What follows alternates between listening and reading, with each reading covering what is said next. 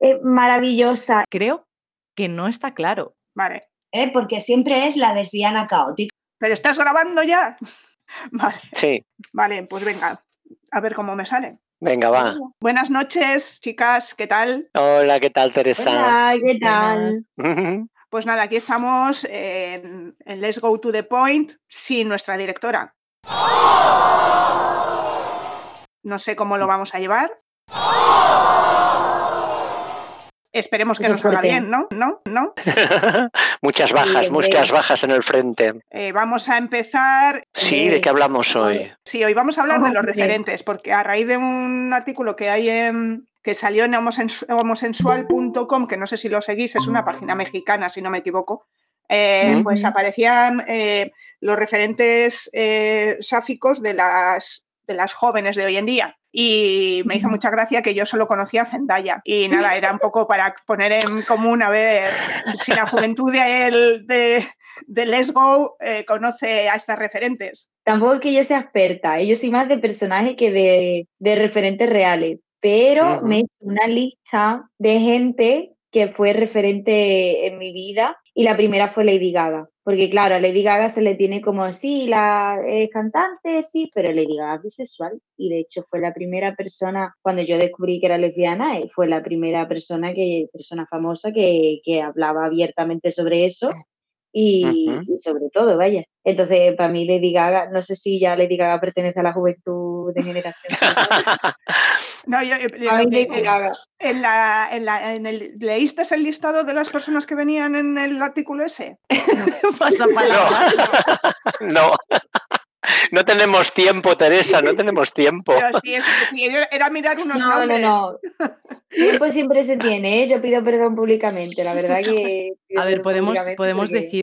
Podemos decirlos ahora a ver si te suena a alguien. Por ejemplo, la primera, por ejemplo, es Gina Ortega, que ahora mismo está bastante en boga porque protagoniza la serie de miércoles, que está siendo Mm. todo un exitazo. Seguramente os suena. La es queer. Eh, en principio, eh, no creo que no está claro. O sea, simplemente creo que.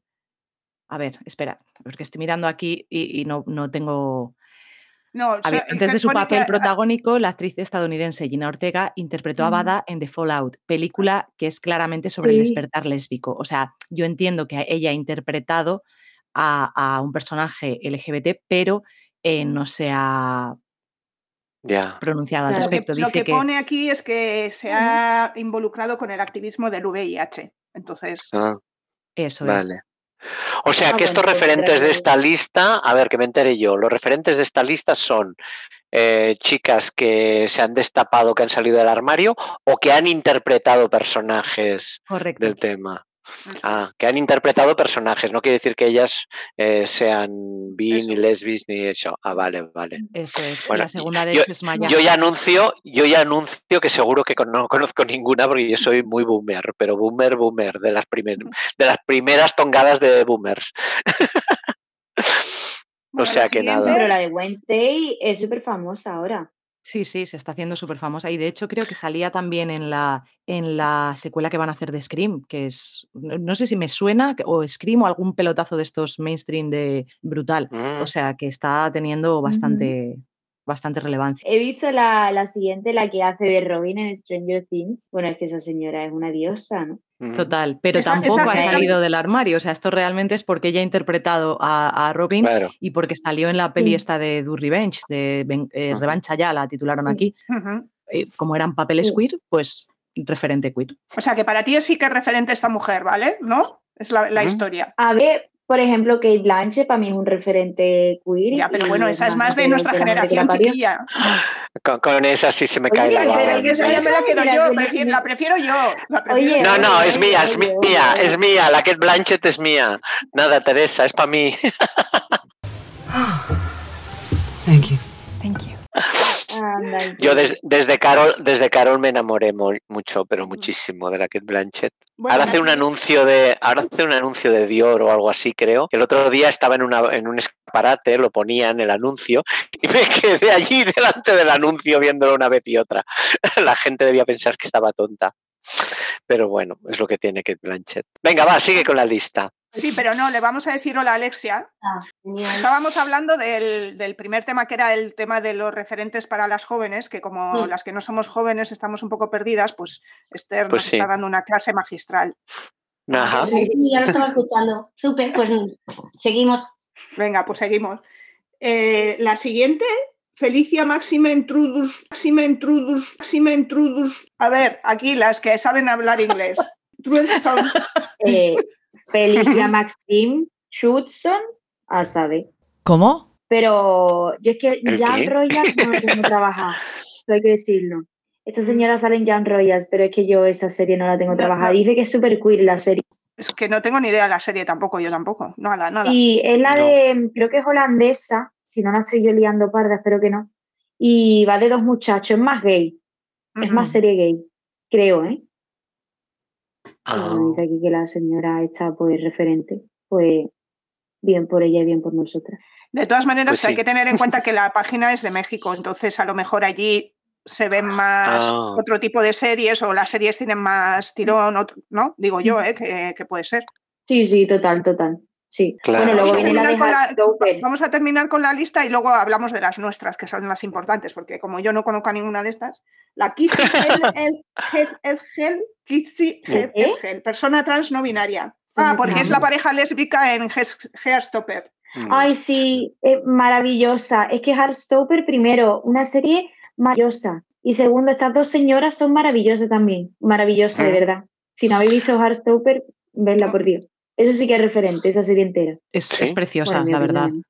te deja el Pues corazón súper calentito. Ah, sí. Pues la apuntamos. Venga. Vale, y ahí luego ya vamos a una mexicana, Bárbara López, que no sé quién es. Es Bueno, Bárbara López, pero a- Que, que, a ver, dividí tú. esa señora, esa señora, pero esta es que protagonizaba mm, una serie todos eh, de Señorita 89.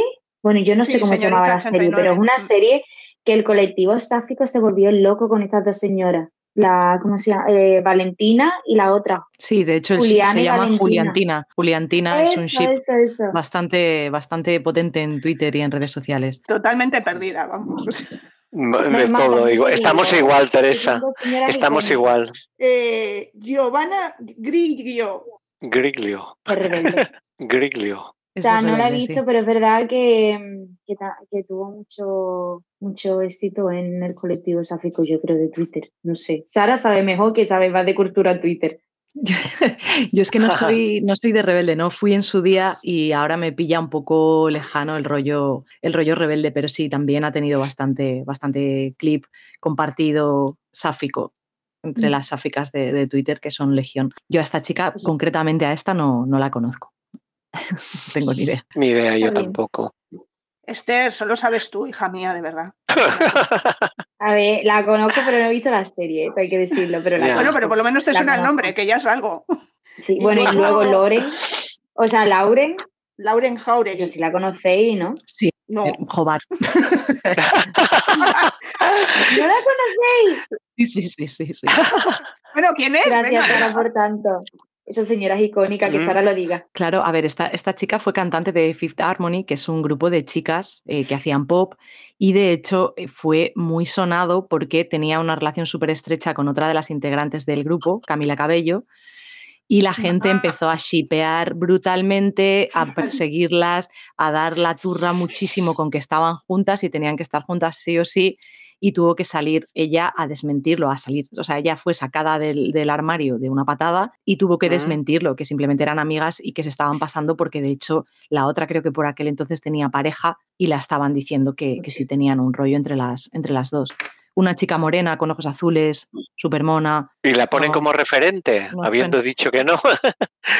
No, claro, porque de- con ella no tuvo relación, pero sí salió del armario como bisexual. Ah, vale, vale. Ahora Ella entiendo. salió, De hecho, tiene una canción. sí, sí. Perdón, perdón, di. Nada, que salió del armario en contra de su voluntad, pero salió. Ah, Ah, vale. pobre. Pobrecilla. Tiene una canción con Halsey se llama, Sí, Halsey sí. que va de que es una canción de dos muchachas.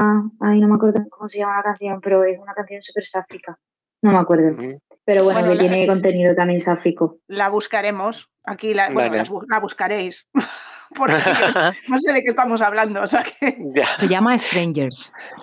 Lástima que no colguemos. eh, Strangers. Gracias.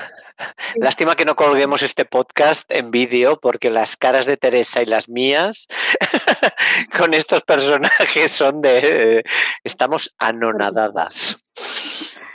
Bueno, ¿A y ya la última, Teresa? la última es Zendaya, que por fin la conozco. Ah, sí. Hombre. Más que nada Bueno, porque ha salido en Spider-Man, evidentemente tengo que conocerla, y porque Vale. es la claro, es, la, es la novia de Spider-Man, es Mary Jane. Ah, sí. Y la ¿Has novia de Tom Spider-Man? Holland en la vida real. También, pero bueno, pero es de Spider-Man, que es lo importante. A mí prometida. Prometida, Prometido. bueno. Oh my God. No somos nadie. Y luego porque es la protagonista de Euforia. O sea, claro, evidentemente la conozco. Pero, pero bueno, pues no- vamos, que de la lista, mm, ¿de cuántas hemos dicho? Uno, dos, tres, cuatro, cinco, seis. Un, un menos de un 10%, no sé. También te digo que no me parecen tanto referente, ¿eh? No sé si me estoy No. equivocando aquí.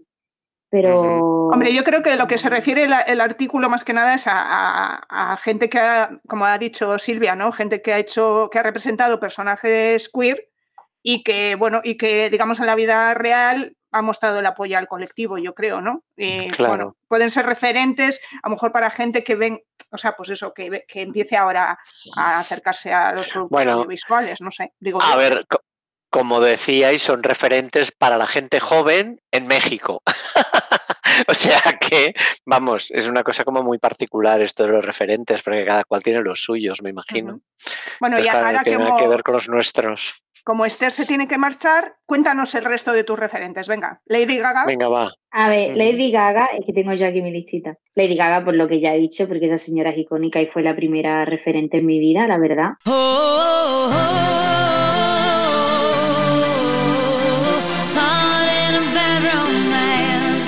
Luego tengo a Virginia Woolf, que no viva, Woolf. es verdad, que no es del siglo XXI, la pobre mía ya lleva unos pocos de años ya arriba, pero para mí esta señora es un referente porque yo, por ejemplo, que no sé, Sí. me considero que no sé nada de la literatura léfica, o sea, no sé nada. Eh, y estoy explorando todavía. eh, yo empecé con Virginia Woolf y es que esa señora, que esa señora me escribiese en el siglo XX lo que me escribía, las historias de amor que me escribía entre dos señoras, Pues sí. eso no es de referente, eso es de poderosa. O sea, lo hizo genial, lo hizo genial. Pues sí, pues sí, es verdad. Y luego tengo a Abby Jacobson, que me ha marcado el año, la verdad que sí. Yo tengo Ya que sabía, de sabía que lo ibas a decir. Sabía que lo ibas a decir. Es que es icónica de verdad. Si tengo que decir eh, cuál ha sido la mejor serie o lo que sea del 2022 y la persona que más me llevo famosa, ¿vale? Eh, Abby Jacobson. O sea, Ujú. es que Abby Jacobson. Vale. vale. Y ya Bueno. está. Y Bueno, bien, bien. No es porque hay Bien, está bien, está bien. ¿eh? Ha dicho, Hay- ha, ha puesto el listón muy alto porque ha dicho una de cada cosa. Ha dicho un- una Sí. musical, una audiovisual y una literaria. Ala, ahora Es. Ahora- es ahora cierto. Ha sido Es muy verdad. inteligente ese es movimiento. verdad, es verdad. Es cierto, es verdad, cierto. no me. Y cuidadito. Girl in Red, no sé si la conocéis.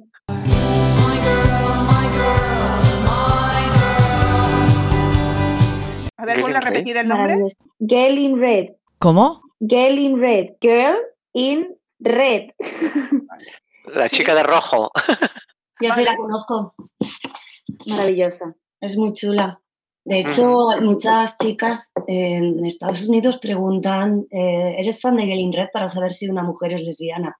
Bueno, Mm. no te valiendo porque creo que es muy de tu edad, Gelin Red. Es muy Mm. popera. Mm, Sí, Ah, pues idea. Mm. sí. Lo buscaré, lo buscaré. Venga, va. Busquemos. Bueno, ¿quién más quiere contar sus referentes? Venga. Yo no, ¿eh? Yo no soy la persona adecuada para referentes lésbicos. Vale, pues Sara, te toca. Pues a ver, yo referentes eh, sáficos audiovisuales, creo que el primero que fue claro eh, fue Willow y Tara en Buffy Cazavampiros. También es mi serie favorita, con lo cual tiene más, Mm, más mm, peso todavía en mi, en mi vida. Sí que es cierto que como personaje yo no me identificaba con ellas dos concretamente porque son como súper cute y súper adorables y súper brujas y súper hippies, entonces no era mucho mi rollo, yo estaba más del rollo de Buffy Fate que, que de ellas que también Buffy y Faith tuvieron un subtexto muy, muy gordo. No se atrevieron a, llevarlo al canon, pero eh, también era un poco referente. Entonces, en, series yo creo que ese sería mi, mi referente. En la vida real, realmente mm, creo que el primer referente fue Angelina Jolie, que salió en una entrevista con todo su papo diciendo que, que bueno, que había estado con, con mujeres y que, que ya era bisexual, que... le gustaban las, las mujeres. Entonces, claro, o sea, a mí que poco me flipaba Angelina Jolie cuando era teenager, que estaba enamoradísima, ¿no? Lo siguiente, que Pues encima eso. salga, pues ¡Uh! claro, o sea, mariposas en el estómago y, y, vamos. Sara, Sara, aca- acabas de cambiar todos mis sueños húmedos. O sea, en este momento ha entrado un personaje nuevo. Yo no lo sabía eso. Sí, estuvo con, Jolie. con Jenny Simishu, creo que se llamaba o algo así, la, una otra chica también, y con esa se le, se le Jolín. conoce una relación real y luego pues después habrá hecho sus cosas, otro, otra cosa es que no nos hayamos enterado o que su bisexualidad tire más hacia los hombres y, y haya estado más tiempo con hombres, pero que le van las tías, pues estupendo. Así Pues que súper. En persona real yo creo que fue, fue ella. Musicales, llevo pensándolo desde que ha empezado a, a decirlo Esther, realmente, o sea, conozco, por ejemplo, a Halsey o a Fletcher ahora, que tiene también muchísimo tirón, pero no les considero referentes porque son súper actuales. Al no haber crecido con ellos no siento esa, esa conexión emocional. Claro. Pues ahora, Alexia, te toca a ti. Bueno, es que ya sabéis que yo salí del armario muy tarde y yo no quería tener muchos referentes porque no quería que me gustasen también las mujeres. Me canso de repetirlo. Eh, una bueno, mencionaré dos, pero bueno, pero es que es muy típico. O sea, Carol, me, más que referentes, o sea, más que me, la película en sí como que me, de- me despertó cosas. Y luego, si es que en realidad hace muy poco, o sea, son siete años eh, que se hizo la peli de Cazafantasmas, que eran todo mujeres, son todo mujeres, y la peli una mierda, hablando en plata.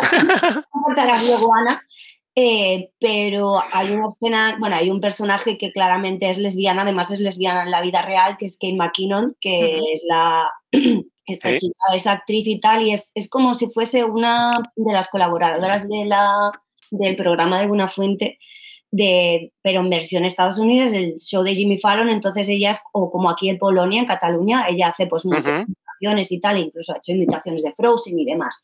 Entonces la chica esta, a mí sí que dije, o sea, cuando la vi dije, uy, porque hacía como Uy. un personaje muy, como muy batch, como de la inventora, y dije, esta tía tiene como mucha onda marica, ¿no? Luego ya cuando investigué sí, pues me moló, porque además la chica dio un speech hace unos años, eh, que le dieron, que- no sé si, hay- si le creo que el premio se lo daban a la otra, a la Helen DeGeneres, y ella pues, entonces no sé, no mucho, es esto. Y bueno, la serie que dije la última vez, esta de animación de las chicas que sí, que no, de la flor y tal, de Utena Tenjo y tal. Utena Tenji, Utena Tenji. No me acuerdo muy bien, pero eso sí, pues nada, sí, no hay mucho más que decir. O sea, Está bien. lo de. Bueno, orejas. venga. Hasta ahora.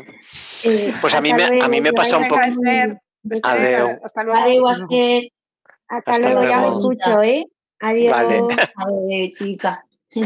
Pues a mí me pasa un poquito como Alexia, por eso os decía que yo no tengo referentes porque yo, claro, salí del armario hace cinco años. Entonces, referentes lésbicos, dijéramos que es entonces que me empecé a, repensar mi orientación, porque con el cambio de género mi orientación cambiaba, es verdad.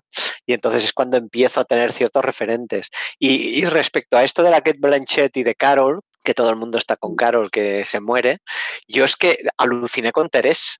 Sea, a mí, mm, más que, o sea, el personaje de Carol me enamoró mucho porque yo me identifiqué con la otra. O sea, yo me identifiqué con Terés, mogollón. O sea, descubrí allí mi parte sumisa, mi parte enamoradiza, mi parte, todo eso. Que es, es un personaje súper completo. Si, revisáis la película, si la volvéis a ver, veréis el interés, lo interesante que es el personaje de Terés. A mí me alucinó mucho. Yo me sentí muy, muy identificada y para mí es más referente ese que no la Kate Blanchett haciendo de Carol, que quizá es el aquello que te enamora, ¿no? Pero, pero quizá no es un referente para ti, porque tú no te sientes así. Es un poquito eso. En el libro, incluso el personaje de Teresa es más interesante que en la película. ¿Es que sí?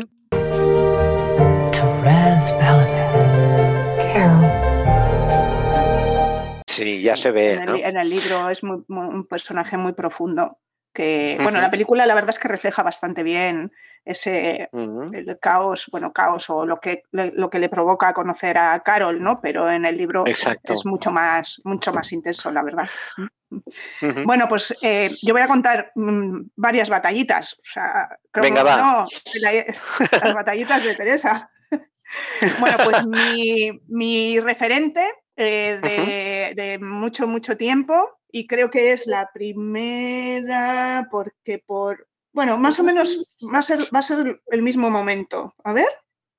Sí, bueno, pues va a ser Aitana Sánchez Gijón. Y ahora vais a decir. Pero ¿Por "Pero, qué? ¿y esto?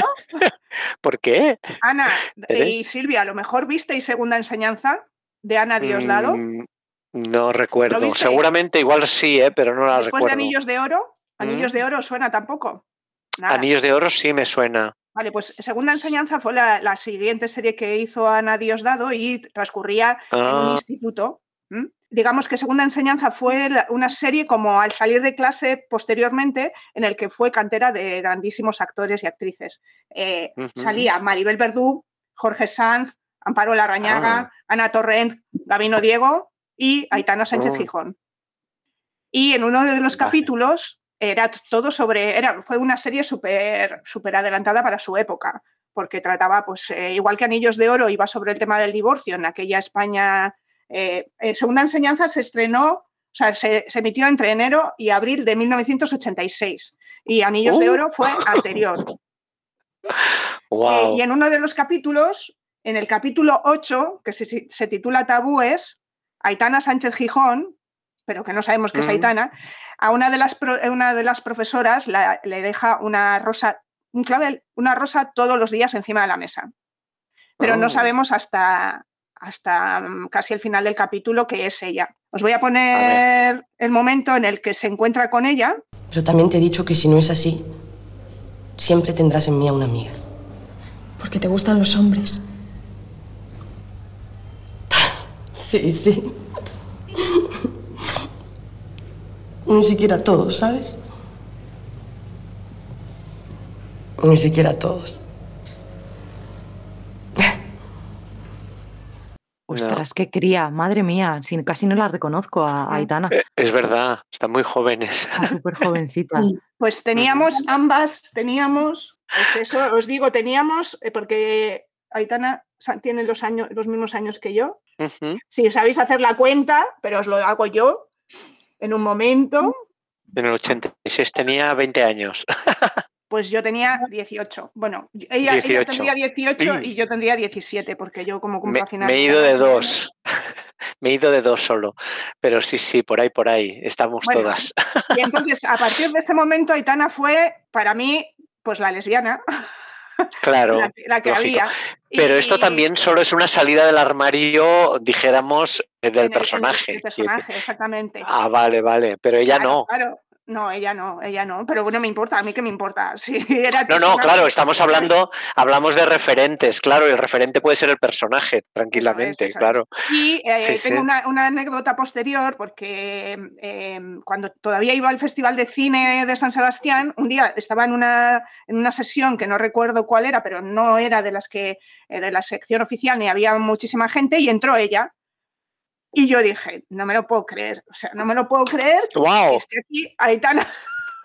Porque claro, habitualmente, habitualmente viene, evidentemente, y, y, bueno, pues, pues eso, pero que estaba sola, podía haberme acercado perfectamente, Uh, tenía que haberle dicho. y no. es que- y no fui capaz. O sea, Jo, No lo mal. hiciste, jolín, Teresa, por favor. yo a lo mejor todavía tenía 25 años, era muy joven y no me atrevía a esas cosas todavía. Nos has fallado, ahora queríamos escuchar la historia. Ya, tenía que haber dicho, fuiste mi referente, yo te hubiera dado también un clavel, una rosa, o no me acuerdo la flor que era. O un revolcón. también. Ah, no, que eso no es un nombre de flor. Y nada, pues eso, pues, pues eso, que Aitana ha estado ahí siempre en mí. O sea, le, le sigo la carrera simplemente porque hice hizo ese papel, porque luego no ha vuelto a hacer ningún papel de lesbiana que yo sepa. O sea que, Bueno, pues ya está. bueno, ese, ese es, parte, es parte de tu imaginario. Vamos, como será a partir de ahora Angelina Jolie para mí. claro. Vale, vale. Y luego, eh, en el mismo año, es que claro, ese año, en el mismo año se estrenó Mujer contra Mujer de Mecano. Ah, claro, eso sí que es una canción referente. Y Ana Torroja, Bueno, a mí Ana me evidentemente. da igual, Ana, no me ha dado- o sea, no, me- no, no, pobre Ana, pero no. Pero a la, No. la canción, me acuerdo Claro. perfectamente en qué momento estaba yo, cuándo lo vi y, y Uh. lo que estaba sintiendo en ese momento, que claro, lo estaba viendo con mi madre, con mi hermana, seguramente con mis tíos, porque creo que lo estrenaron cerca de Navidad o en una fiesta, o sea, y, y- y yo decía, pero ¿qué están cantando esta gente? ¿Pero qué está cantando? Por favor.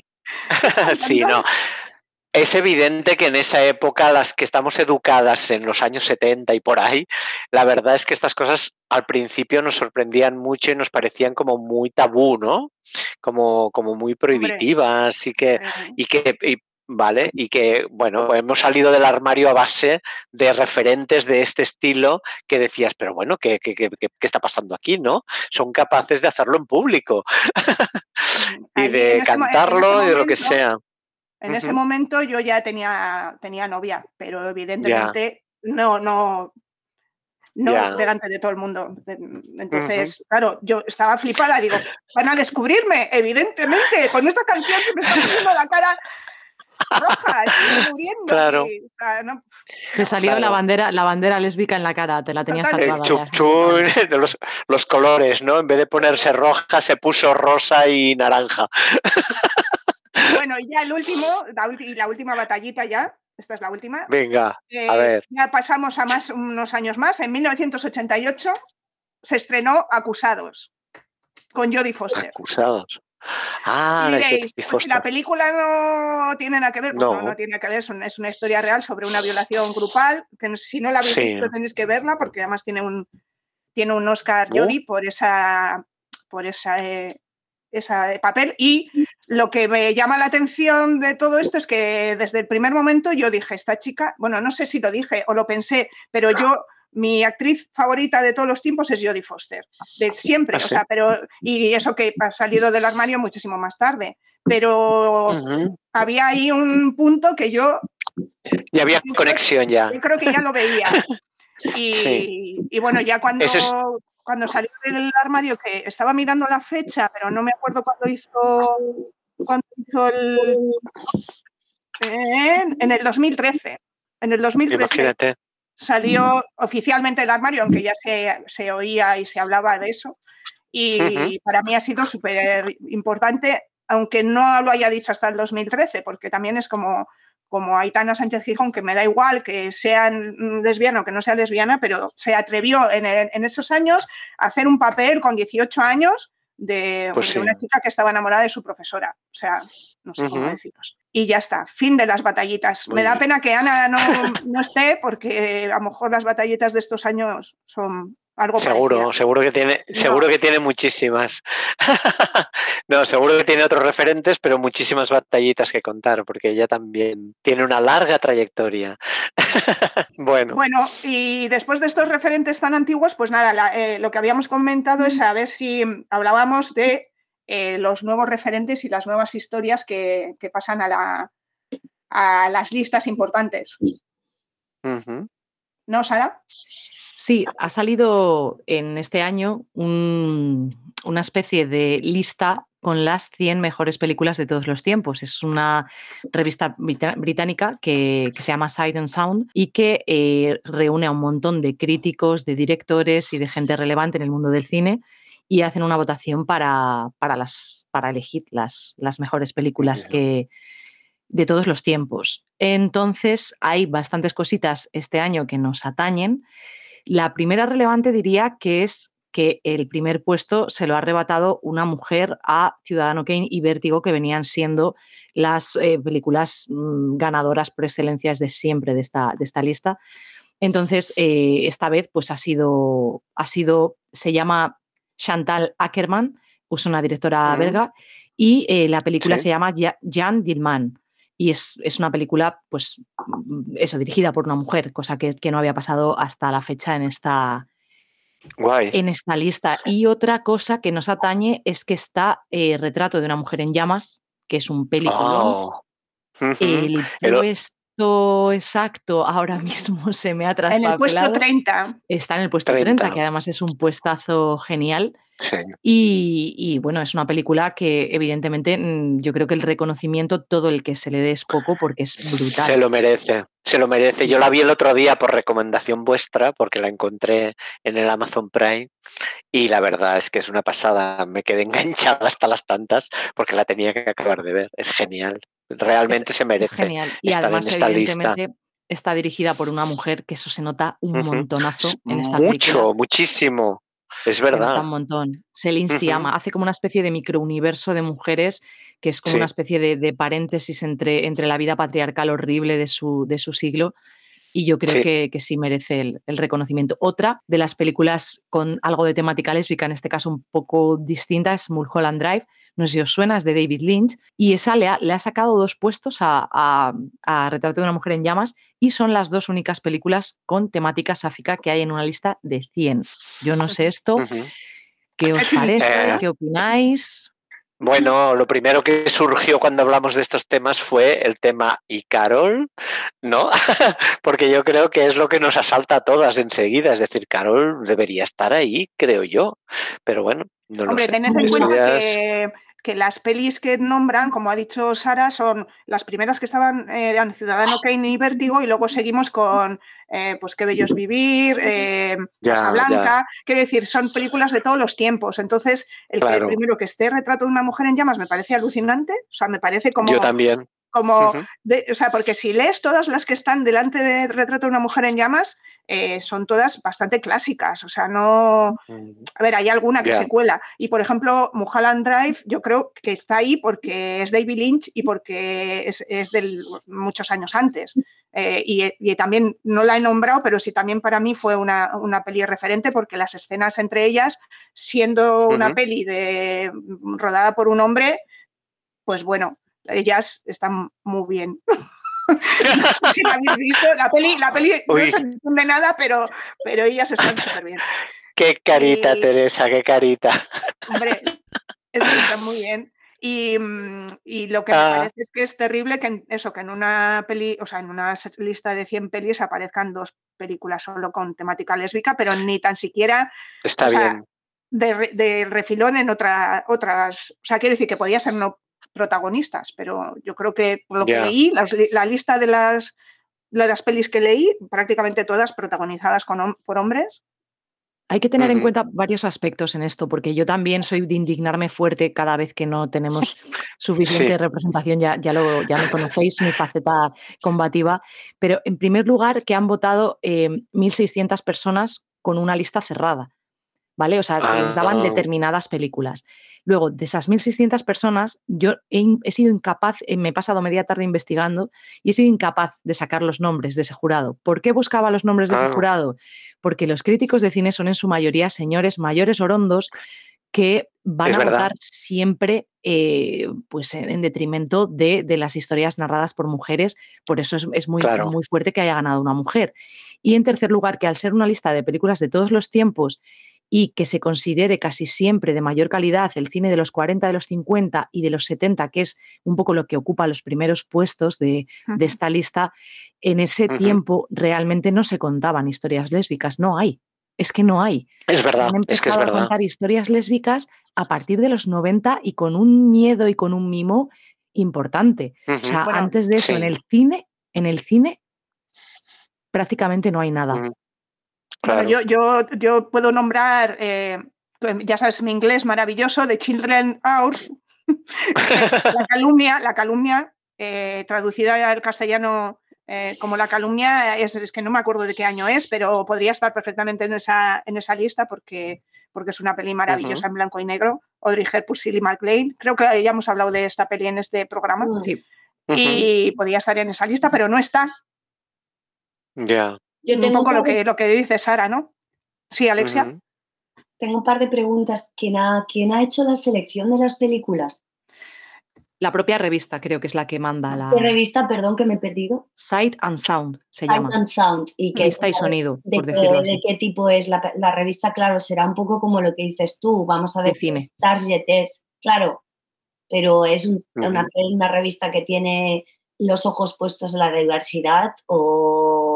Es, una, es una revista generalista de cine, supongo, y Claro. además esta lista solo, o sea, se, sal- se saca cada 10 años, no es una lista que saquen todos los años, es una Mm. votación, digamos, para sacar como los clásicos del cine, ¿no? Entiendo que es un poco Décadas, ese, Claro. ese- los clásicos, Sí. no, no, el, el- no lo que es mejor este año, ni el año pasado, sino de toda tu vida, cuál es, por eso están todas las pelis estas que decimos, ¿no? Por eso Ciudadano. Kane, Entonces, Casablanca. ¿Es una votación emocional o una votación en la que se valoran eh, temas técnicos? Porque para que idea. un señor blanco cis te vote una peli de Celine Sciamma, eh, yo creo que emocional no es el voto. o sea, No, no, no. No, no, es técnico, es, dices, es es puramente técnico. técnico. De hecho, técnico. eh, lo, lo emocional se suele asociar a la trama en sí, así está bien, bien contada o no está bien contada. Hay películas que, que emocionalmente puedes conectar más o menos con ella, pero mm, aquí se valoran aspectos Claro. técnicos. De hecho, si miras la lista, eh, luego, te, luego pasamos el, el link para que veas toda la lista, porque te viene con imágenes y la gran mayoría de los puestos de arriba son en blanco y negro y es por algo, es porque son pelis de Claro. año, pum. Claro. Entonces son pelis con una factura muy, muy fina y con unos eh, reglamentos del cine que se seguían a pies juntillas para crear cine, Claro. cosa que ahora se intenta romper ese tipo de, de parámetros que eran inamovibles, que no se podían hacer, ahora se intenta romper todo eso. Entonces lo clásico siempre va a ser clásico porque sigue unos patrones y unos parámetros y es yo creo que un poco también lo que se, lo que se valora. Yo quería Vale. añadir un par de cosas también, que ahora voy a quedar como una inculta, pero bueno, tampoco me debería de importar porque soy la más inculta del grupo, pero como sea, por ahí me sonaba que el tema es que ya el origen del cine, o como lo recuerda la historia, ya es machista, porque los, los hermanos Lumière aparentemente no fueron los primeros que inventaron el... Ujú. O sea, el- es que lo digo muy en plan de andar por casa, pero es que había una mujer que, es esa, que inventó el aparato para lo que se conoce, el que derivó al cine actual, como Heidi Lamar lo mismo hizo con el wifi y ahora de repente nos acordamos de Heidi Lamar, ¿no? Entonces, partiendo de esa premisa, yo creo que también es interesante tenerla en cuenta de por qué la ratio es más baja y todo lo que has dicho, Sara, me parece súper súper lógico de decir, a ver, si es que no se hacían pelis lésbicas antes. Entonces, claro, si tú ya, imagínate que hay 100 pelis en el mundo, si ya la ratio de pelis lesbis igual son 10, pues claro, de, si de esas 10 tienen que ser buenas, porque no nos engañemos, solo por ser lesbi no tiene que ser buena la película. Pues claro. La estación de la Pero, A ver, ¿eh? a ver, Alexia, pero tú no eras la de que no somos minoría. A ver. Alexia, pero tú no eras la de que no somos minoría, ¿eh? ¿Qué tiene que ver eso con lo que acabo de decir? Bueno, que, que somos muchas, que tendría No, que no, haber no. más. Aquí lo que pasa, aquí lo que pasa es lo que dice Sara, que No, no, todos, no, no, que no. todos son hombres, todos son no, hombres. no entendido, Silvia, que es cuántas mujeres, o sea, no, no, no, no, no, no, no confundamos peras con tomate. O sea, ¿cuántas lesbianas hay? Esto ya la discusión no la vamos a volver a poner encima de la mesa porque no, lo- ni lo sabemos ni nosotras. Que no somos minoría, no somos minoría. Que no somos mayoría, tampoco. Seguro. Pero Vale. tampoco somos, somos cuatro gatas. Ahora, de esas cuatro o bien gatas que somos, ¿cuántas hacen cine y cuántas hacen buen cine? Ya está, solo Eso- Bueno, y no- eso no es solo, verdad. no solo lo que dices tú, sino quién Claro. puede permitirse hacer buen cine siendo mujer. Claro. También. Quiero decir, buen cine por- no, por- no porque no sepas, sino por todo lo de alrededor. Porque No, no, y final- ci- Claro. cine mainstream, cine que llegue, porque Sí, cine sí. independiente hay un montón, ¿eh? Claro, o sea, realmente ahí sí que es un nicho en el que puedes sacar, y hay verdaderas obras maestras en el cine eh, underground que Mm. nunca vamos a llegar a ver, porque tú vas al cine y vas a comprar tu entrada y quien está ahí es Marvel y quien está ahí, pues Claro. evidentemente si saca peli Lynch mm, va a estar, pero no va a estar el de la tía Paca del pueblo que se ha hecho un peliculón, ese ya no lo vas a ver, a no ser que lo busques por otros canales. Entonces sí, en eso estoy to- totalmente de acuerdo. Eh, eh, Alexia, para añadir información, Ali- Alice Gu- Guy Gu Gui es la mujer que hizo cine antes que los hombres y fue borrada de la historia. Sí, Alice Gay. Alice Guy. Eh, Gu-Y. ¿Puedes repetir Eh, de-? Alice G-U-Y. Gay. Guy. Sí, Alice Guy. De hecho, En el Centre Civic de Sants, el año pasado fue, no el anterior, se hizo un ciclo específico eh, sobre esta directora, se pasaron películas suyas, se hizo una exposición y fue una cosa bastante chula de ver, muy bonito, sobre, sobre esto. En el Centre Civic de Sants lo hicieron, muy completo además, muy chulo. Curiosamente, el primer beso del cine jamás filmado fue entre dos mujeres. Esto buscadlo porque es, es interesante ver la secuencia. Son dos Ah. mujeres ¿no? y es el primer Muy beso bien. filmado en el, en el cine. Ajá, toma. Pues este es Mm. un dato súper importante. Empezamos muy bien, pero luego nos desinflamos tela. Bueno, no, perdona, Bueno. no fue desinflado. Hablemos con propiedad. Nos jodieron el, nos jodieron el el invento. Sí. Y ahora que, bueno, venga. Que, que ha nombrado Alexia a Hedy Lamar, no sé si sabéis que Hedy Lamar protagonizó el primer desnudo femenino de la historia del cine. caray. Y eh, después de eso, bueno, es que la historia de Hedy Lamar es que yo hice un trabajo sobre ella. Entonces, pero no lo Ujú. voy a contar aquí. Entonces, No, ahora no. es una pasada, es una pasada. No- y. No tenemos seguramente tiempo. tuvo una historia con su secretaria, que es la Claro. que le ayudó Ah. a escapar de su marido, que tenía un marido eh, Uh, la tenía encerrada porque ella era tan inteligente. Bueno, que no voy a hablar de Hedy Lamar. Esto Otro me día. Suena, Vale. Esto me suena, esto me suena, sí. Eh, y lo más probable es que tuviera una relación con su, con su eh, secretaria y su secretaria se quedó sustituyéndola a ella mientras ella huía. Uh, Y eso es amor, claro. pues sí, muy bien. Venga. Una- ¿qué- Una Y otra, cosa que quería de decir, ah, perdona, Alexia, perdona que te he interrumpido. No, Dime. No, di, di. No digo que una más para tu lista de referentes y la de todas, o sea, porque es que... Ujú, Sí, Claro. Pues nada, un día hago un monográfico de Hedy Lamar. Y seguro que Venga, también era bollera. ¿Qué te juegas? ¿Qué? ¿Quién? Hacemos rastreatos, seguro que lo averiguamos. ¿Quién? Alice Guy, seguro que esto también era bollera. Seguro. Porque si es francesa, posible. los modernos que son, Que eh, añado que, el- que la peli esta que ha ganado esta lista, la Jane Daleman, esta, está en Netflix. Lo he leído hoy. Mm, Está en Netflix, son tres horas y pico. Y va Ostras. sobre la historia, bueno, podéis- se puede ver a trozos, es sobre la doble vida de una mujer que durante el día es ama de casa y, y por la noche ejerce de la prostitución. Esa es la, Mm. la temática principal, no sé, por si queréis echarle un vistazo. Bueno, parece Y nada, y, y ya hablando de referentes, pues eh, teníamos que hablar del estudio ODA, ¿no, Alexia? pues sí, claro. Venga, Bueno, cuéntanos, ¿qué es el estudio ODA? Porque tampoco Ni idea. Pues muy mal ni idea. Bueno, es lo único de lo que sé. Así que gracias por pasarme este tema, porque es de lo que voy a hablar con propiedad. A ver, bueno, eh, como siempre digo, eh, y creo que estamos todos de acuerdo, no la representación por la representación no, eh, no nos vale. Es una No. representación en positivo. ¿Por qué? Porque mucha gente conoce lo que es la comunidad a través de los medios. Los medios tienen un papel súper mega importante y, eh, bueno, hay gente que lleva tiempo dándose cuenta de esto, eh, siglos incluso, para ver cómo puede manipular a la sociedad a través de los medios de comunicación. Entonces, en Estados Unidos, por lo visto, hace tiempo em, se creó en los años 80, bueno, no tanto, ¿eh? una asociación que se llama GLAD, ¿vale? Que lo que quería era em, eh, defender al colectivo de la prensa difamatoria y sensacionalista eh, durante la situación del VIH y el SIDA. Y esto fue un periódico muy famoso ahí, que es el New York Post, ¿vale? Que cuando hubo toda esta ola súper fuerte, primeros casos, ¿no? De la enfermedad, pues empezaron a hacer pues lo que ya sabemos y que se sigue haciendo ahora, asociar el VIH, bueno, la enfermedad a el colectivo, ¿no?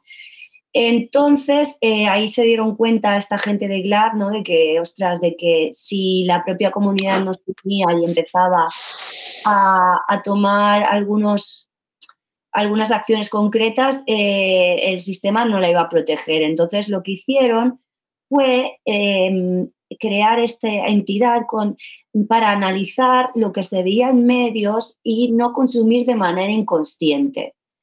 Eh, ayudar a la gente a que consumiera con criterio, porque no sé cómo lo, qué opináis vosotros, ¿vale? No es en plan del problema de que me veo, eh, no sé, una noche, una película tonta, por tonta, por, o sea, una película random ligerita. El tema es que, que, que me quedo de eso, ¿no? Y, cómo me lo tomo. Entonces, claro, ellos dijeron, eh, toda la imagen que los medios de comunicación nos, eh, nos, eh, nos están, o sea, nos pintan de tal manera, ¿no? Entonces, esto tiene un impacto en la sociedad que luego nos afecta a nuestro día a día, día, a día ¿no? Entonces, bueno, esto evidentemente progresó, no solo desde, desde lo que fue la prensa escrita, cuando tenía pe- peso, porque ahora pues ya sabemos que no, eh, pero entonces, a partir del 26, lo que empezaron fue crear índices para evaluar la cantidad, la calidad, diversidad de imágenes, personas LGTB en producciones tanto de tele como grandes estudios, rollo La Fox, la 20th Century, eh, Paramount Pictures, Sony, Columbia, bla, bla, bla, bla, bla, ¿no? Y van, cada vez lo van eh, implementando mejor el método, ¿vale? Eh, entonces, a raíz de esta asociación que es GLAD, que está en Estados Unidos, pues en España una serie de personas que más concretamente son, según tengo yo aquí entendido, Back Productions, Back, sí, Back Productions, este, mm, dicen, eh, coño, perdón, aquí está pasando algo parecido, ¿no? En España, ¿qué podríamos hacer para que, para que, eh, para, mm, o sea, analizar qué está pasando y luego eh, otra cosa que hace también esta entidad es dar asesorías a empresas para que sean, creen contenido más diverso, emitir una serie de informes que ahora voy a ver, ¿no? Entonces, esta gente de Back Productions, junto con, con el apoyo de Clark, crearon ODA España, que ODA es el Observatorio de la Diversidad de los Medios Audiovisuales. Entonces, la diversidad la analizan desde la perspectiva LGBT, queer, plus y también, pues, de Silvia, dime la gracia, racial, mujeres migrantes y racializadas. y y también personas que normalmente a mí no me gusta llamarlas con discapacidad, porque discapacidad significa o minusválido, menosválido, o sea que odio el término, yo diría personas con diversidad funcional o neuronal. ¿Vale? Exacto. Entonces, al- si me enrollo mucho, me lo Sí. Enrollas mucho, pero nos interesa. ¿Que me importa tu opinión? No, pero. No. No, te enrollas mucho, pero nos interesa. Va, sigue. Tenía que putear un poco, que ya hace muchos días. Em, Venga. Vale, ¿qué pasa? Esta gente llevan ya eh, tres informes a sus espaldas y ahora este año han emitido el cuarto, cosa que creo que está muy bien. ¿Y em, quién los puede ver los informes? Pues cualquier persona que escriba, puede, mira, puedo ver el informe, el de este año, los tres anteriores ya se pueden descargar en la web. Y eh, pregunta, ¿son muy pesados de leer? Mm, pues no, no especialmente. ¿Que te quitará un rato? Sí, pero luego eh, entras como, supongo que Ana recordarás que hicimos ya hace tiempo uno juntas, que hablamos de esto, pues los, los reels, bueno, sus, sí, sus carruseles, hacen cositas para que la gente, pues eso, que estamos muy ocupadas o tenemos nuestras cosas, pues entren y, y tengan un mini resumen. Y luego hacen unas galas también, que también desde aquí quería decir, hola, Oda, gracias, ¿qué hacéis? Ya os lo dije, ya te lo dije, Elena de Comunicación, ¿por qué habéis hecho la gala encerrado? Porque Oda España eh, hizo un pase de prensa para, eh, eh, entonces, pues mira, objetivo 2023, Inaut Radio, la que las expertas aquí cinéfilas, ir allí a cubrir la gala. Espero que Oda España, escúchanos, eh, que la hagáis en abierto porque este año solo ofrecían un pase de prensa, pero la gala se hacía puerta cerrada. Entonces, mm, ya os lo he dicho en privado y lo vuelvo a decir aquí. Inaut Radio y su equipo de personas inteligentes y con años de experiencia y consumiendo audiovisual muy duramente, o sea, muy yonkis de los contenidos sáficos, eh, pues coño, que hacer la gala que nosotros nos organizamos y van aquí las expertas de pelo crespo. eh, a, a Teresa se pone con cara seria y Sara está en plan de aquí, como Que nos paguen, que nos paguen el billete, que nos paguen la estancia y ya Ah, no, veremos. tranquila, tranquila, todo llegará, tranquila, todo llegará. Mira, este año nos Todo llegará. Que, chicas, Oda, gracias, porque se, eh, Oda también, tengo que decir, Oda España siempre está buscando voluntarios, voluntarios, con lo cual, Gobierno de España, ayuden, está, Oda España está haciendo un trabajo que el Gobierno de España tendría que estar haciendo, que es supervisar que haya diversidad en los medios. Así que eh, que no seamos las bolleras, que por cierto, aquí hay un par que creo que son colaboradoras, ¿no? Pues, pues eso, pues cualquiera de aquí voy oyentes que lo escuche, que consume, que está enganchada al, al contenido sáfico en la red, en todas partes, lo audiovisual puede escribir a Oda y dar su opinión y ayudar y tal. Pero Gobierno de España, Irene Montero, bueno, quien sea, por favor, apoyen. ¿Por dónde Eso. iba? Bueno, Mira, te- yo te hago la pregunta. ¿Y entonces este año Sí. qué ha pasado? ¿Qué ha Cuéntanos. pasado? El resumen, el resumen de este año. Cuéntanos el resumen de este año. no ha cambiado gran cosa.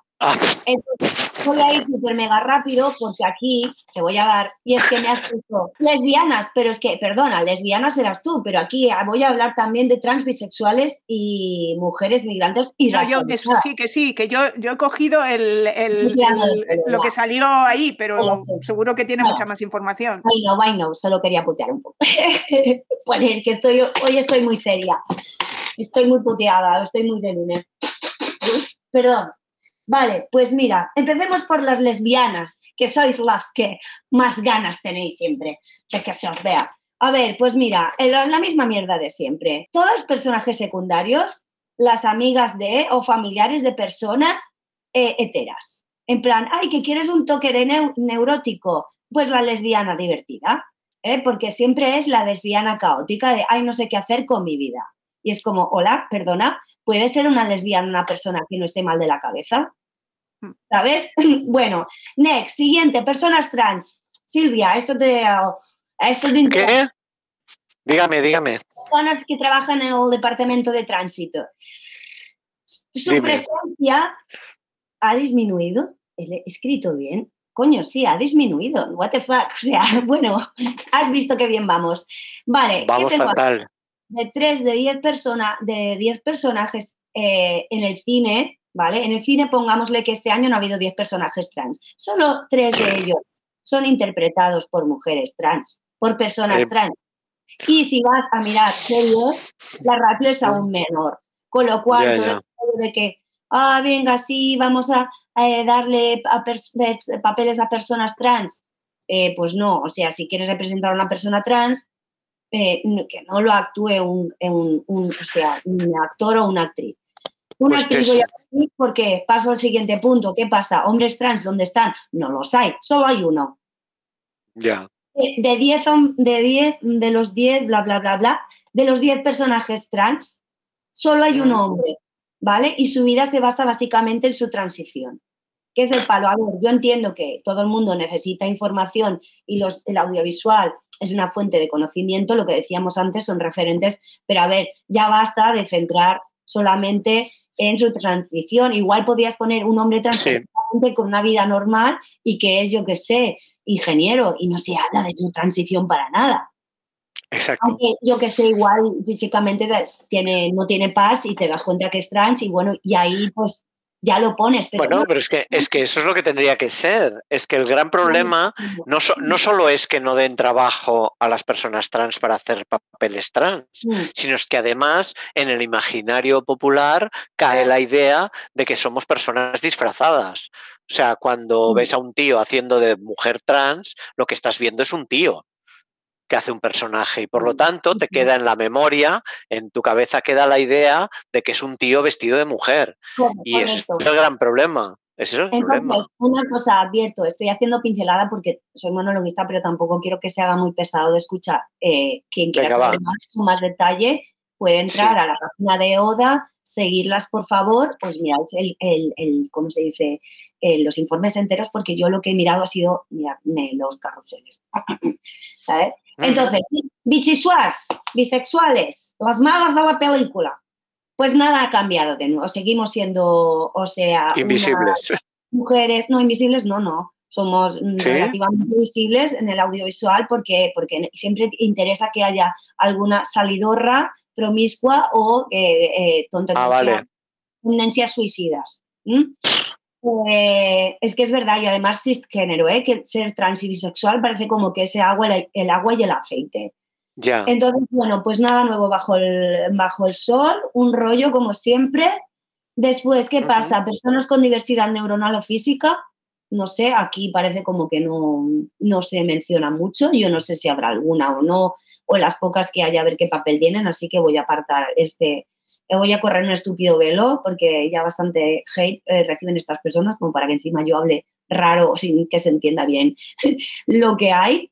Y último punto, mujeres migrantes y o racializadas en el audiovisual, pues un poco como lo que decía esta, hay una cómica muy graciosa, eh, negra, que tiene un monólogo que se llama Humor Negro, Asari Bigang. Asari Bigang, que es una chica que es como que ha subido bastante y demás, porque creo que además eh, cuando habla, o sea, aprovecha su poder mediático para decir y no callarse, ¿no? Bueno, pues ella, como en plan, ya estoy harta de hacer de que me ofrezcan papeles de puta. Ya. Pues es eso. Básicamente, si eres una mujer migrante en el audiovisual, eh, te van a em, retratar como una prostituta, una cuidadora o una limpiadora. Porque ya todas Ajá, sabemos que las mujeres migrantes que vienen aquí, todas son unos incultas, no tienen carrera, no tienen estudios, bla, bla, bla. Entonces, bueno, ya un poquito hartas de esta mierda, sí que estamos.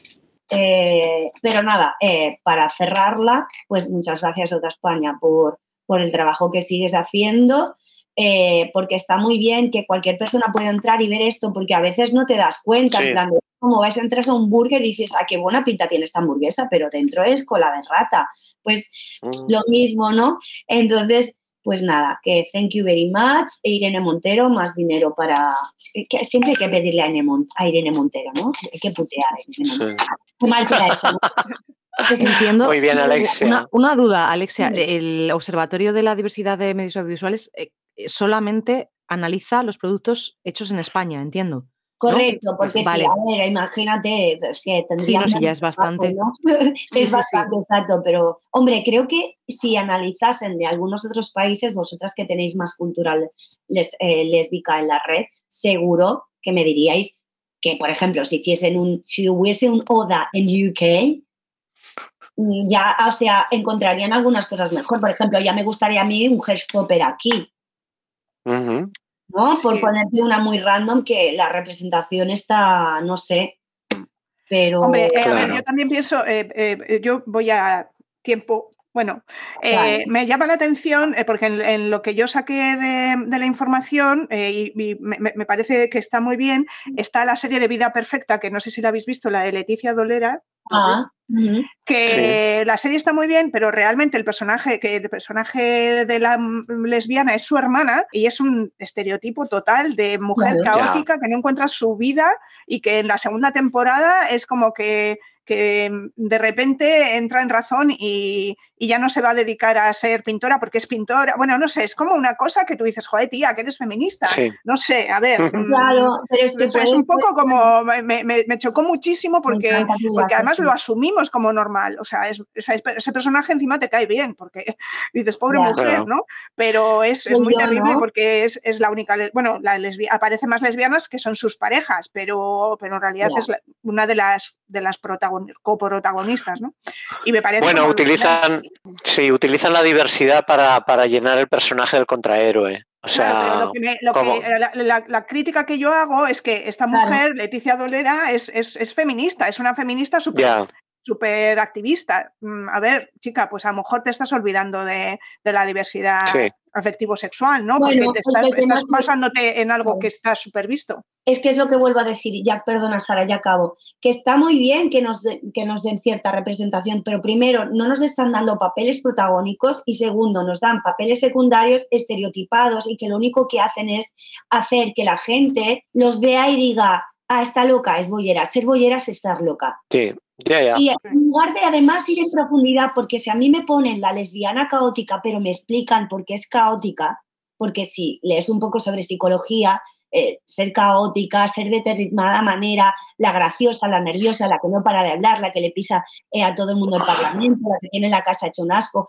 todo esto son cosas que son res- eh, consecuencia de traumas chungos.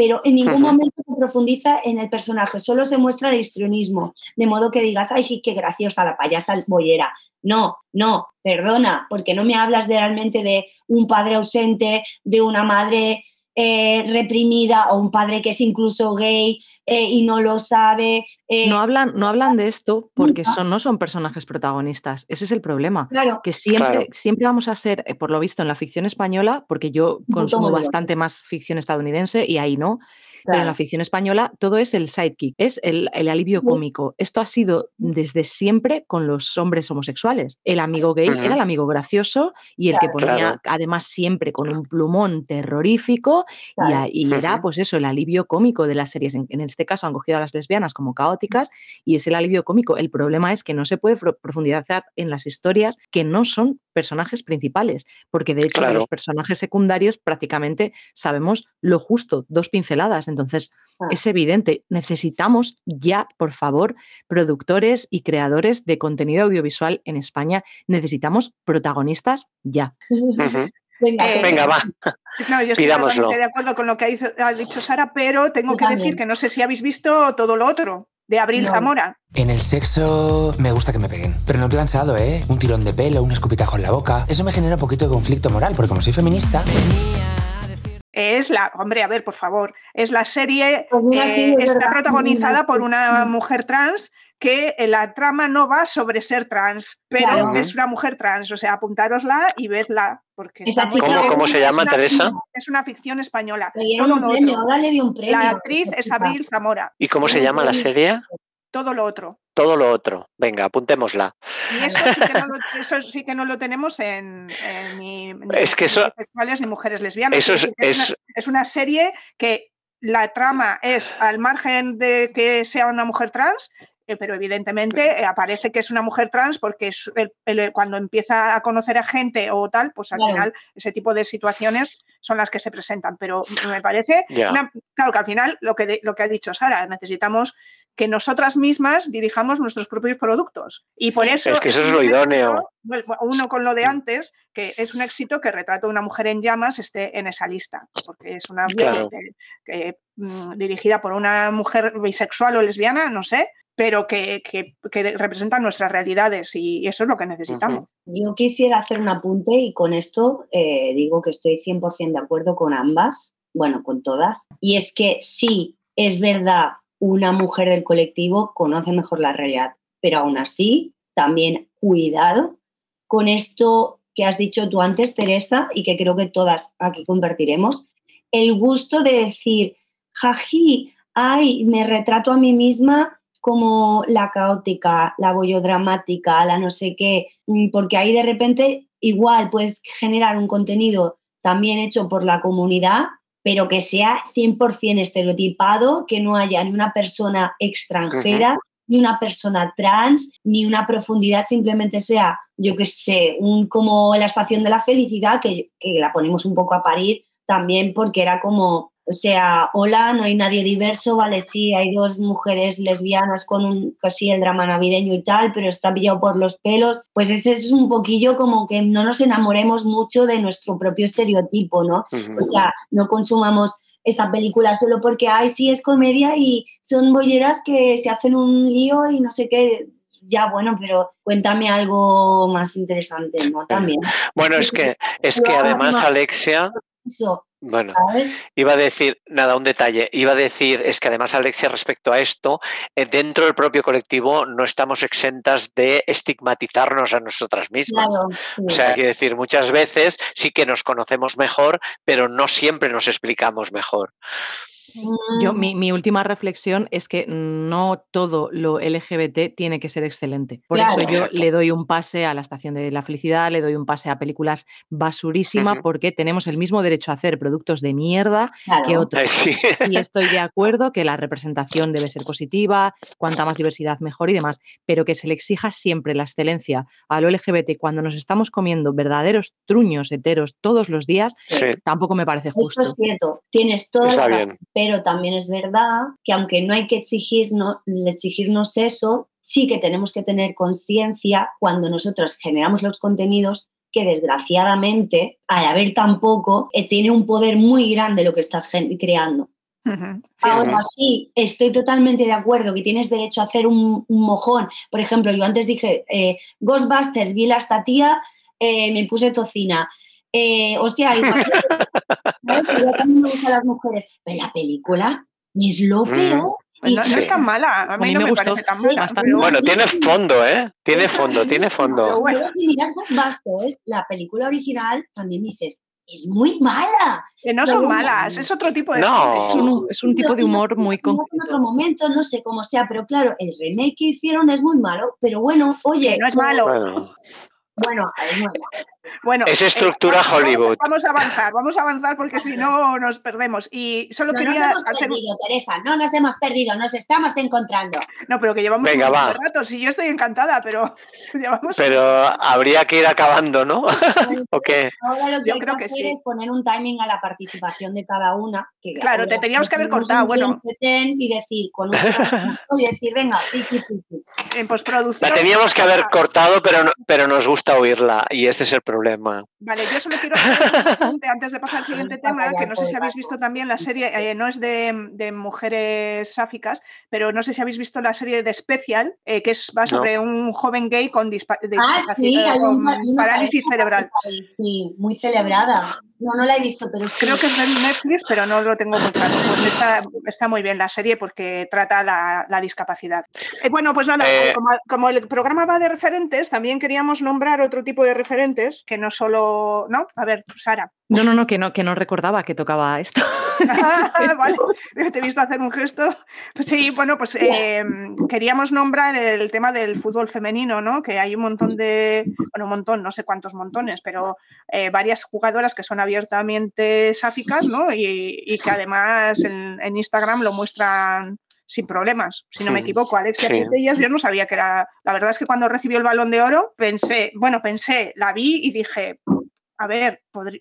No, o sea, desde mi punto de vista no, pero, pero parece ser que sí, ¿no? Sí, sí, de hecho, de hecho ha salido, vamos, creo que públicamente del armario. Una de las cosas que recuerdo cuando le entregaron el balón de oro era la sección de comentarios. Fue bastante viral en, en Twitter, en otras redes, porque la, bueno, evidentemente todos los machirulos futboleros que decían pues que porque no estaba fregando, que tal y pascual. Y recuerdo con, con- con mucho, con mucha inquina y con mucho dolor un comentario de un imbécil descerebrado que preguntaba, ¿pero esta es bollera o es normal? Y cuando Ay, salió el otro día favor. dije, toma en tu cara, tonto de lava. Por no llamarle algo más fuerte, porque no sé hasta qué punto mm, se pueden decir palabrotas e invocar a demonios en la radio. Pero en, este caso, o sea, recordé muchísimo ese comentario. ¿Es bollera o es normal? Me cago. Ya. O sea, que exista eso. Bueno, los, machiru- los machirulos son así. Tú piensas una cosa, todo lo que afecte a la masculinidad siempre es un problema. Esto, de esto las trans sabemos un montón porque, porque nuestra sola presencia afecta mucho a la masculinidad, porque no se pueden sentir atraídos por una persona que ellos consideran que es un tío, ¿no? y, que, y, que le- y- y que les podría poner de cara a Cuenca. Entonces, ¿qué pasa? Pues que, que Que realmente... tenemos que cortar, bueno, tenemos que cortar. tenemos que cortar. Sí, ¿Por no- qué? No nos podemos despedir sin el- la nueva sección que tenemos en el programa que se llama El Rincón de las Oyentes. Ah, vale. Vale, se acaba el Eh, tiempo ya. Sí, pues nada, tenemos dos cosas que comentar en el Rincón de las Oyentes, que es el comentario, bueno, queremos agradecer a nuestra oyente Cristina, Cris, que siempre nos escribe, nos escribe a, a los programas y nos hizo un comentario sobre, sobre el otro programa en el que eh, hablamos de los premios y, habla- y nos pareció bien que, que le dieran el premio a Chelo García Cortés y ella ha emitido su voto negativo, porque, si no me equivoco, a ver si, si encuentro las palabras que, que decía, y bueno, le aceptamos su voto, su voto, vamos, o sea, yo no, me, no, no tengo ningún problema, pero mm, a lo mejor luego le contesto, ¿eh? En el, a ver si encuentro, si alguien encuentra lo que, lo que puso, pues estaría bien, porque así lo vamos cortando, pero es que yo Mm. no lo tenía preparado esto. O sea, cortas y no lo tienes preparado. Muy bonito. Ya, pero es que Sí, me desde luego. mi madre, no sé el qué. resumen, el resumen venía a decir que una persona que había fingido incluso relaciones heterosexuales, como por ejemplo comparada, y, y se partía de risa ya misma en el comentario con el tema, y que había tardado tantísimo en dar la cara como persona LGBT para, para su opinión que no merecía el, el aplauso que, que realmente nosotras sí que le, le procurábamos. Eso era más o menos en resumen lo que comentaba Cris. Bueno, pues, pues admitimos esa, ese voto negativo, pero de momento seguimos ganando, ¿no? Mm. Yo, a mí me, me hace pensar, porque realmente es verdad que por cada tontería que hace la gente, como simplemente mostrarse, les hacemos la, la ola y nos quitamos las camisetas y se las tiramos a la cara. Y es verdad que muchas veces no tienen nada de activistas, eh, han actuado regulinchi en algunos momentos, de hecho se endiosa y se encumbra incluso a gente que ni siquiera es del colectivo, que eso tenemos muchísima manía también, eh, gente Sí. hetero, y uy, no, es que es una diva gay, diva gay mis narices, y esa tía es heterosexual de toda la vida y, y no ha hecho nada por el colectivo más que sacar una canción, a lo mejor. Mm. Entonces, en ese sentido, sí, para a mí, Chris, sí me ha hecho dudar al, al respecto de, de esa ovación que quizá no debería haber sido tan, sonora. Vale, yo lo que tengo que decir aquí es que nosotras mismas somos muy exigentes con nosotras mismas. Es decir, las personas del colectivo somos súper exigentes y queremos que la, la otra persona de enfrente haga las cosas cuando nosotras, a nosotras nos viene bien. Entonces, esta mujer ha hecho lo que ha podido en, la- en el momento en el que pudo, bueno, ya lo hablamos en el otro programa, pero creo que, a ver, siempre que se salga del armario es positivo. Y me parece que sí que hay que Bueno. darle su, su repercusión. Y que es verdad que no podemos ser excelentes. Si no podemos hacer pelis excelentes, tampoco se- podemos ser personas excelentes en todos los ámbitos. Es- me parece correcto lo que decís. Yo simplemente apuntar no estuve el otro día y tal, pero a mí una persona que sale en Sálvame, pues como muy referente no es, pero porque yo ah, tengo mis valores de eh, feminismo y de ser de eh, izquierdas. Entonces, pues no. Que María del Monte también la aplaudimos mucho por salir y sin embargo mucha gente dijo que ay, que María del Monte y tal, pero yo creo que aquí el punto quizás es pues no endiosar. Y segundo, pues a lo que Exacto. vamos ahora, que supongo que lo sacarás Teresa, de que a qué referentes les damos más importancia, a los que son, ¿no? Bueno, que ya miras tú ahora cuáles son. Bueno, lo que habéis dicho, ¿no? O sea, yo si vas a escoger a quién le vas a dar, dónde vas a poner el foco, yo voy a poner más el foco en una Alexia Potellas, aunque el contexto es totalmente diferente, pero es el futuro, que no en esta señora, Pues Vale, Es que en según, es que en según qué entornos parece que, que es como muy molón salir del armario y parece que lo hagan solo para ser más guays, para ser más modernas, para ser más. Yo no creo ¿No? que Da sea esta sensación. ¿eh? Pero bueno, eh, Bueno, no lo sé. Simplemente admitimos la protesta de Chris Claro. Vale. y nos ha hecho pensar, con lo cual, pues bienvenido Pues sí. sea, ¿no? Su comentario. Y luego tenemos otra- otras oyentes maravillosas. Me visitaron ayer en el Bala de Bilbao, en la Bilboco Arte Liburuco Asoka, eh, mi euskera también. Bueno, y nada, pues se acercaron a comprarme un cómic y mm, sin yo decirles nada ni presionarlas, nos dijeron unas estupendas palabras, especialmente a Ana. No, que muy guay el podcast de Inaud Radio, que me mega encanta. Vale, que nos escucha a todas, chicas. Sí, a todas, pero que hablen más las chiquillas, que están más cortadillas. Las pequeñas. Pequeñajas, sí, sí. Que somos demasiado mayores, que tenemos, dejamos hablar a las, a las pequeñas. No, no, que no, que no, habléis todas, que está muy guay, me encanta. Y Ana, de verdad, un- le sigo como hace mogollón de años y, jo, el curro que lleva me parece súper admirable, vamos. Me encanta, nada, que no me sale. ¡Qué guay, chicas! Sí, que estoy como súper... que, que no está aquí, pero que mm, nos observa como un dios. Y, y nada, pues eh, queremos dar las gracias a Almudena y Virginia por las palabras que nos, que nos han dedicado, ¿no, chicas? pues nos hace muchísima ilusión. Este tipo de cosas nos hace muchísima ilusión y de verdad, o sea, comentad, mm, ponednos mm, cosas que nosotros estamos deseando contestar y tener feedback con, con las oyentes, de de verdad, ¿eh? O sea, no os cortéis un pelo porque nosotras estamos aquí para, para, por y, y por vosotras, claro. Sí, y debo de decir que tanto si es una cosa, una crítica eh, constructiva, como si es una alabanza, evidentemente. Claro, que, que guay, muchísimas gracias. Pues nada, chicas, un aplauso por esos, esa- ese audio. Una ola, aunque no se ve, no se ve la ola, pero la estamos haciendo. También estamos Exacto. aplaudiendo con los de abajo. Todos. Y bueno, como la jefa no está y soy Ay, la jefa, pues me toca ir terminando ya. Y nada, pues como estamos en víspera de Navidad, pues nada, solo no sé si queréis comentar algo de las Navidades o decir solo feliz Navidad. O, o, hombre, aquí ves, si tenemos Papá Noel y todo. Papá Noel. Pero yo debo de decir que a mí me gustaría la teoría de Santa, de la, de la mamá. O sea, yo, oh, ah, sí, sí, eso. Habéis visto que hay un anuncio el año pasado que salía en, creo que es sueco, que Santa Claus era gay. Sí, ¿Qué va? Pues Sí, si Santa. Claus es gay, pues ya buscaremos el link y lo, pose- lo, pon- lo posemos, lo ponemos. Si Santa Claus es gay, que, Vale. Es un matrimonio típico de conveniencia. Eso significa que Mama Klaus se la pega mientras él está de viaje. Bueno, él se la pega, Se- él se lo- sus regalos y seguro que va a Cuando él no está, cuando él no está, no veas con los elfos la Mamá Noel. Elfos no, pues los elfos, colega, que elfos, bueno, vete a saber, igual se monta Uh, mi, imaginación ya está volando. Ya está volando la imaginación ahora. Pues nada, oye. Bueno, pues eh, nada, pues despedimos que el programa estas fechas- deseando a... sí, bueno, Sara, venga. Sí, sí, me voy, me voy a poner seria, os voy a cortar todo el rollo porque estáis aquí No, muy felices, vale. puede ser. nada, Son, corta, son corta. fechas que no siempre son fáciles para el colectivo. Correcto. Hay muchísima gente que no ha salido del armario, que tiene una familia que es un entorno hostil, etcétera. Una Entonces, mierda. Cuidaos mucho, Ujú. abrazados a vuestra mm, familia encontrada y no solamente a la familia en la que habéis nacido. Y si Pues sí. necesitáis cualquier cosilla, pues estamos aquí para hablar con vosotros y atender Correcto. vuestras, vuestras cosas. Sí, sí, eso es Muy verdad. bien. Bien habla esta chica, es que- Porque de repente podemos conocer asociaciones que echen una mano, siempre hay sitios dispuestos a echar una mano, hay que ayudarse, Claro. hay que tejer un apoyo y hay que aprender, las personas de la comunidad tenemos que aprender, creo yo, esto, yo, bueno, yo al menos estoy aprendiendo a pedir ayuda y a mostrarme vulnerable. Y esto es Pues sí.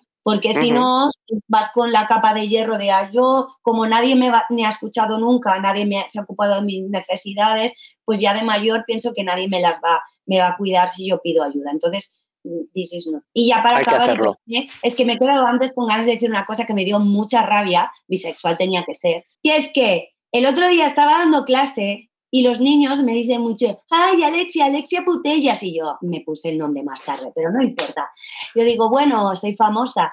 Ya cuando la tía salió del armario, esto fue a posteriori, ¿vale? Nadie me dijo nada de al respecto, gracias a Dios. Era bastante tengo con salido de la tele y que no me hayan echado del trabajo diciendo que era, de- que era bisexual.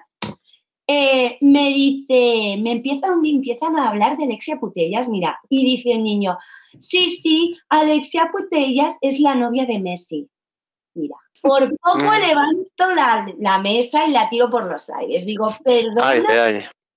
Y yo, no, she's not. En plan, eh, es que me puse farruca. Luego dije, cálmate, cálmate, tú eres la maestra, tú eres la adulta.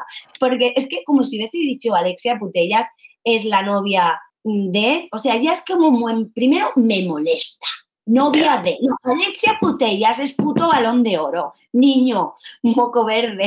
Y además, novia de Messi. Bueno, ya Mm, no. Vale, bien. Vale, ya está. este- final Bien. navideño. Un Final feliz. Venga, Alexia. Cálmate. Nos vemos. Mierda me voy a eh, calmar, hombre, ya. Nos vemos de Navidad. Pasadlo muy Vale. bien con vuestras familias eh, elegidas Mm. o no. Exacto. Y Venga. nada, pues nos vemos a la vuelta. Muchas gracias, chicas. Pues y muy bien. Besitos. fiestas. Bye bye. Adiós. Tienes, tienes el micro cerrado. Si me introduces. Tampoco, yo tampoco. Eh, maravillosa.